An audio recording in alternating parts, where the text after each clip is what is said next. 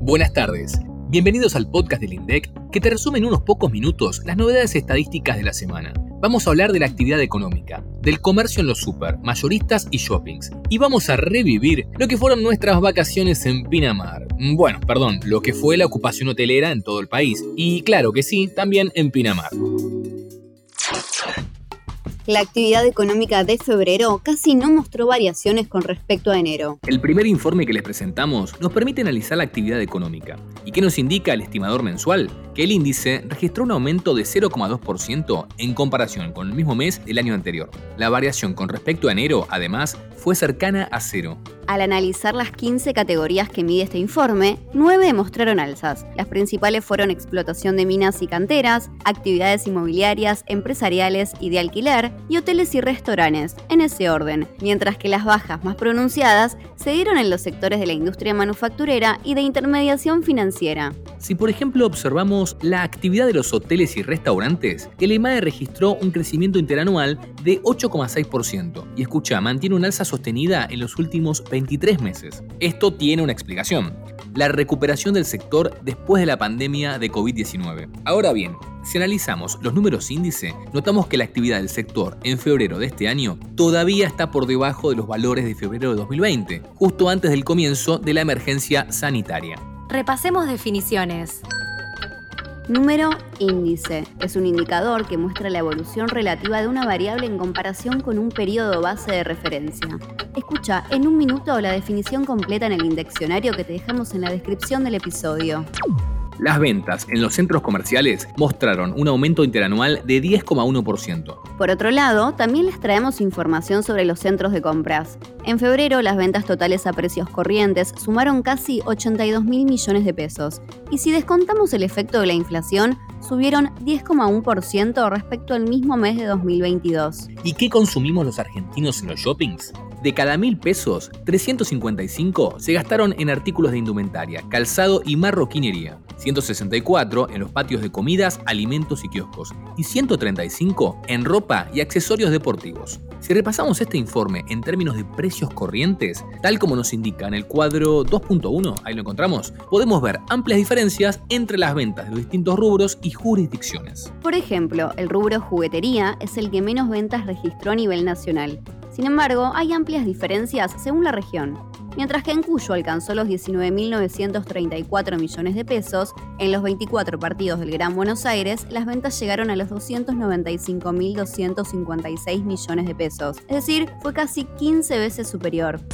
En febrero, el ticket promedio en los supermercados alcanzó los 4.490 pesos. ¿Y qué sucedió en el caso de los supermercados en el segundo mes del año? Bien, en el caso de los super, las ventas totales sumaron 318.417 millones de pesos, lo que representó un incremento de 109,2% respecto al mismo mes del año anterior. Pero al descontar la suba de precios, la variación fue de 1%. El ticket promedio alcanzó los 4.490 pesos como se viene registrando desde septiembre de 2018, el medio de pago más elegido siguen siendo las tarjetas de crédito, secundado muy de cerquita por la tarjeta de débito. Luego le siguen el efectivo y otros medios de pago.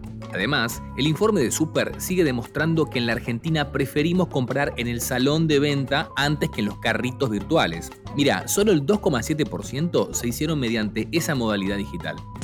En el caso de los autoservicios mayoristas, el ticket promedio alcanzó los 10.497 pesos. Las ventas totales en los autoservicios mayoristas totalizaron los 51.884,5 millones de pesos, un volumen casi seis veces mayor al de los super. Exacto, y otras de las diferencias que encontramos es que en los autoservicios los clientes prefieren pagar en primer lugar en efectivo. Casi el 41% de las ventas se pagan con billetes físicos. Por otro lado, el ticket promedio fue de 10.497 pesos, poco más del doble que en los supermercados. Ocupación hotelera. Pinamar fue la localidad con mayor tasa de ocupación en febrero. Continuemos con datos de febrero, pero ahora de la encuesta de ocupación hotelera. En febrero se hospedaron más de 1,9 millones de viajeros, 6,8% más que un año atrás. Uno de cada cinco fueron turistas que residen en el exterior, es decir, no residentes. Se estimaron 5,4 millones de pernoctaciones en establecimientos hoteleros y parahoteleros, mientras que las pernoctaciones de viajeros residentes, es decir, que residen en la Argentina, se redujeron 12,2%, las de los no residentes se incrementaron 224,7%. Si bien fue un dato que objetivamente es alto, se trató de la menor suba de los últimos 19 meses. Buenos Aires y la Patagonia fueron las regiones turísticas con mayor cantidad de pernoctaciones en total. Pero analicemos qué pasó en las distintas localidades que componen la región de Buenos Aires, por ejemplo. A ver, déjame pensar. ¿Puedo decir que Mar del Plata sigue siendo la que más pernoctaciones registró? Sí, así es. Sin embargo, te comparto un dato no menor. Pinamar fue la localidad con mayor tasa de ocupación, aún por encima de Mardel, Bahía Blanca, Tandil y Villa Gesell, los otros destinos de la región que releva la encuesta. ¿Cuál fue el porcentaje de ocupación de habitaciones y unidades y plazas de Pinamar? 71,2% y ascendió a 78,2% los fines de semana. Interesante, ¿no? Salarios. En febrero aumentaron 6% y acumularon un alza interanual de 97,4%. Hablemos sobre los últimos datos de salarios. Dale. El índice general se incrementó 6% mensual y 97,4% en comparación con el mismo mes de 2022. ¿A qué se debió esta suba? A incrementos de 7,1% en el sector privado no registrado, 6,9% en el sector privado registrado y 3,8% en el sector público. Detengámonos en el sector público. Tal como indica el cuadro 1, se trató de la menor suba de los últimos 10 meses. Por el contrario, en el caso del sector privado no registrado, mostró el mayor incremento de los últimos 6 meses. Y antes de que nos vayamos, les contamos que hace minutos nomás publicamos el informe de dotación de personal de la Administración Pública Nacional, Empresas y Sociedades del Estado. La dotación total de la Administración Pública Nacional alcanzó los 229.218 trabajadores y aumentó 0,4% a nivel mensual. Te dejamos el enlace en la descripción para que puedas repasarlo con tranquilidad.